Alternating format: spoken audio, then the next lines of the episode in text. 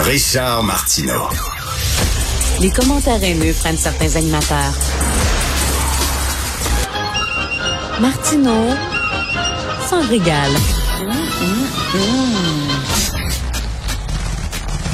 Mesdames et messieurs, l'heure est grave. C'est la décadence. La décadence. Montréal s'en va, ça bombe, ça n'a pas de maudit bon sens. Non seulement il y a des fusillades à tous les jours, des gens qui se font poignarder, mais là, mesdames et messieurs, on va vendre de l'alcool après trois heures qu'est-ce qui va arriver à notre belle ville de Montréal, quand même. Non, je rigole, il est à peu près temps, maudit. Alors, du 21 au 23 mai, il va y avoir un projet pilote lors du sommet de la nuit. Un projet pilote, là, on va, on va essayer de... On va vendre de l'alcool en continu après 3 heures du matin, puis là, on va voir qu'est-ce qui va se passer. Les gens vont-tu commencer à se battre dans la rue après 3 heures du matin? Il va-tu avoir des morts, des suicides et tout ça? Nous allons parler avec Mathieu Grondin, directeur général de MTL 24 sur 24. Bonjour Mathieu Grondin. Bonjour Richard. Je, je, rigole bien sûr euh, parce que moi, euh, dans, dans, mes jeunes années, bien sûr, à trois heures, on, allait dans des bars underground et qui étaient illégaux. On les connaissait tous. On connaissait toutes les adresses, puis on allait là, puis on, on, on continuait le party jusqu'à 6 heures du matin. Il est à peu près temps qu'on fasse ça, Mathieu. Ben oui, ouais, ça fait ça fait plus de 20 ans que je pense que la communauté nocturne à Montréal attend de, de, de pouvoir faire ça légalement, euh, sans, sans, sans sortir dans l'inquiétude d'être arrêté ou mis à l'amende. Donc c'est une excellente nouvelle là, euh, pour la ville de Montréal, je pense, là, de, la mise en place de ce projet pilote-là. Euh, finalement, on, on, se met au diapason des autres grandes métropoles du monde, là, particulièrement en Europe, là, profiter pleinement de la vie nocturne.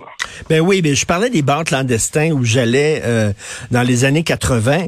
Euh, à la limite, c'était pire parce que, tu sais, si les bars avaient continué à servir de l'alcool après trois heures, ben je serais resté dans ces bars-là. Mais là, j'allais dans des bars clandestins et là, la coke, c'est ça qu'on vendait. On vendait de la coke et tu étais soudainement en contact avec bien plus de drogue que si j'étais resté dans un bar traditionnel. Ouais, ben c'est comme ça que je vois ça aussi un peu. C'est une approche de réduction des méfaits parce que quand il n'y a pas d'alcool, ben il y a d'autres substances. Donc, euh, tu sais, je pense que il y a du monde qui aime ça sortir un peu tard, prendre une bière, puis euh, rentrer aux petites heures du matin sans nécessairement consommer d'autres substances. Puis là, ben, ça va leur donner l'occasion de, pouvoir faire ça. Ben, on va mettre ça en contexte. premièrement, c'est du 21 au 23 mai. C'est dans le cadre du euh, Montréal, le sommet de la nuit de Montréal. C'est quoi ça, cet événement-là? Ben, Montréal au sommet de la nuit, on s'en était peut-être parlé un peu, je pense, la dernière mhm. fois, l'année est passée. On en a fait deux petites éditions, une en ligne, une en personne au stéréo. Euh, c'est en fait une série d'événements qui s'intéressent à la nuit de plein d'axes différents. Donc, on commence le mercredi soir, le 18 mai, à La Tulipe. On fait un micro ouvert. Tous les citoyens de Montréal sont invités à venir témoigner de leur expérience, leurs inquiétudes, leur, leur, vision du développement de la vie nocturne afin de s'assurer que la future politique de la vie nocturne qu'on attend depuis quelques années déjà, soit au diapason avec les besoins de la communauté. Puis ensuite, le jeudi, vendredi 19-20 mai, on s'en va au Monument national pour deux jours de conférences qui parlent de la nuit. Euh, on parle du point de vue de l'urbanisme, la culture, l'économie, la santé, la technologie. On a 25 invités de partout à travers le monde qui viennent euh, aussi partager leurs trucs. Ouais. Puis euh, ensuite, là, ben, on a un, événement de clôture, comme vous avez parlé, qui est le projet pilote. C'est le 21 mai, ça commence à la SAT à 22 heures, puis ça se déroule toute la nuit jusqu'à dimanche soir. Est-ce que ça a été difficile de convaincre les autorités de vous laisser vendre de l'alcool après trois heures, Mathieu? ben, je, pense qu'il y avait une volonté politique qui était là depuis déjà l'année passée, là, euh, d'aller de l'avant avec ça. C'est la COVID beaucoup qui nous a retardés. Là. moi, j'aurais voulu qu'on soit là il y a deux ans, mais bon, la COVID est venue un peu euh, jouer le chien dans le jeu de quai dans ce dossier-là.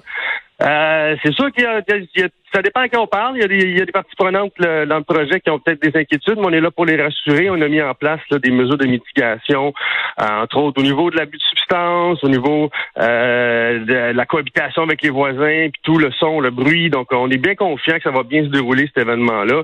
Puis, tu sais, euh, vous parliez en début, en début d'intervention là, de est-ce que le monde va se battre à trois après trois heures du matin dans la rue? Le monde se bat déjà après trois heures du matin, justement parce qu'on les met tous dehors en même temps. Là, ils vont pouvoir rester en et partir quand ils voudront partir. Exactement. Est-ce qu'il y a d'autres grandes villes comme ça où euh, finalement on, vend de l'alcool en continu toute la nuit? Ben, bien sûr. Euh, depuis la fin de la Deuxième Guerre mondiale, c'est comme ça à Berlin. Euh, depuis 2012, il y a ça à Amsterdam. Euh, à Paris, il y a ça depuis quelques années aussi. La Nouvelle-Orléans, plus proche d'ici, Las Vegas, ça, ça fonctionne comme ça aussi. Donc, c'est rien de neuf. On n'est pas en train de réinventer la roue. On fait juste euh, arriver en 2022. Et ça a pris du temps, là. 2022 quand même. Là, parce que, tu sais, il y, a, quand même il y a un côté judéo-chrétien là-dedans. Ça me faisait penser, il y avait une vieille loi aussi où tu n'avais pas le droit de vendre de l'alcool le jour des élections pour t'assurer que les gens aient voté sobre. c'est vrai que ça, ça, remonte à loin. Écoute, le, on a le droit de vendre l'alcool à 8 heures le matin à Montréal. Hein? Puis savez-vous, ça remonte à où? Ça remonte à l'époque des usines. Les gars rentraient à la shop à 5-6 heures le matin, puis à leur break à 8 heures, ils allaient manger une langue, dans le vinaigre, puis un œuf dans le vinaigre avec une pinte. C'est pour ça que c'est à 8 heures le matin qu'on peut vendre l'alcool à Montréal. Euh, écoutez, il y a la, la, la, fondatrice de la SAT, Monique Savoie, avec le fondateur de Mutec, avait essayé d'avoir une dérogation comme ça il y a plus de 10 ans. On se rappelle aussi de Marc avec son projet pilote là, euh, dans le quartier latin durant la nuit blanche. Donc là, on vient un peu boucler la boucle. Puis euh, c'est la première fois dans l'histoire du Canada qu'une une salle de spectacle va pouvoir opérer à 3 heures du matin et que aussi on a permis d'alcool en continu pendant 24 heures. Donc euh, oui, c'est une nouvelle historique là. Ben, un projet pilote, ça veut dire quoi? Si tout se passe bien, ça veut dire que c'est le feu vert euh, euh, à tous les week-ends, les bars vont pouvoir faire ça. C'est quoi la suite après ça? Ah, ben politicien, moi. Hein? j'ai un pouvoir d'influence, mais j'ai pas un pouvoir de décision.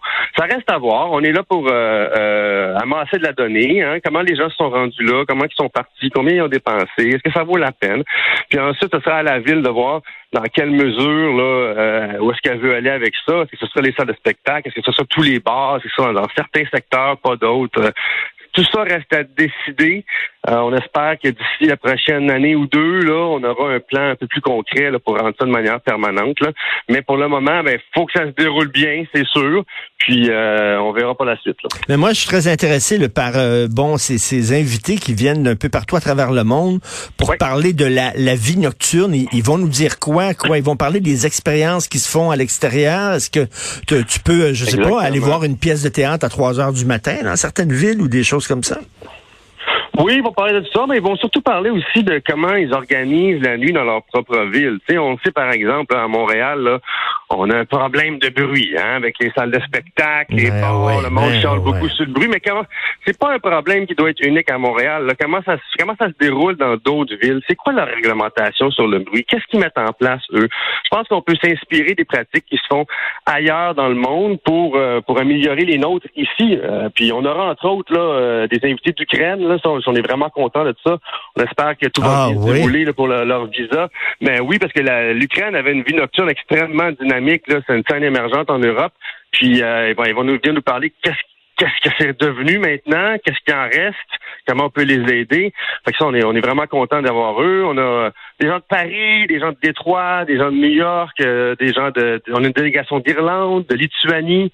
Fait que euh, ouais, on a, on a une belle liste d'invités. Et euh, sur la scène internationale, Montréal était, est-ce que c'est encore perçu comme une ville le fun, une ville de party, une ville que qui, qui imagine plein de trucs?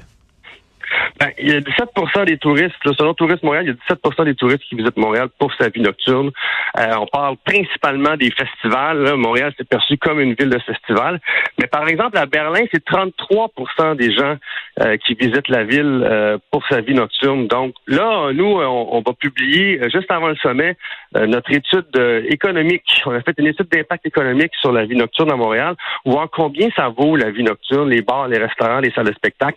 Puis si on, on réglementer un peu, on ouvrait un petit peu le cadre réglementaire, puis on, était capable de monter ça à 33% comme à Berlin, mais combien ça générait de plus de millions? Fait qu'on a bien hâte de pouvoir euh, rendre ça public. En tout cas, c'est une bonne nouvelle. Il était temps. Vieux, euh, comment on dit, mieux vaut tard que jamais. Effectivement, écoute, 2022, où on va vendre une première au Canada en plus. Ouais, bon, on sait que dans le reste du Canada, oui, hein, c'est encore pire qu'ici.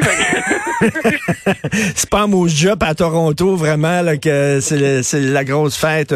Donc, ben bravo, vraiment, c'est le fun. J'espère qu'il y a plein de gens qui vont aller voir ça et euh, faire la fête du 21 au 23 mai dans le cadre de Montréal au sommet de la nuit. Merci beaucoup, Mathieu Grondin, puis bonne chance. Merci. Merci, Richard. Viendrez nous voir. Oui, oui. illégal. oui.